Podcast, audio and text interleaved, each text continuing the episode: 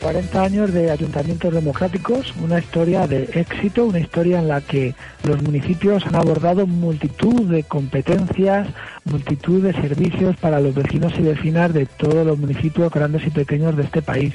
Y una historia particularmente hermosa en Alcalá de Henares, porque la recuperación del patrimonio histórico, del orgullo de ciudad, del ser eh, ciudad patrimonio mundial, tiene mucho, mucho que ver con la democracia, algo en lo que hemos estado de acuerdo todos los partidos políticos de muy distinto signo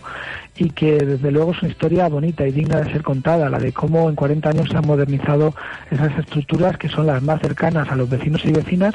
que queda mucho camino por recorrer, que queda mucho por dialogar con otras administraciones, que queda un mejor tratamiento en lo económico a los ayuntamientos, un asumir nuevas competencias, pero siempre con un respaldo económico, y que eso serviría para mejorar la vida de los vecinos y vecinas, que es de lo que se trata. Ayuntamientos democráticos, ayuntamientos plurales y donde el vecino y la vecina es el protagonista. Estaba pensado, no sé si en Alcalá Henares algún tipo de, acto de invitación a, los vecinos, a que esta fiesta se viva también, que se conozca ¿no? lo, lo transcurrido y esos logros ¿no? en estas últimas cuatro décadas?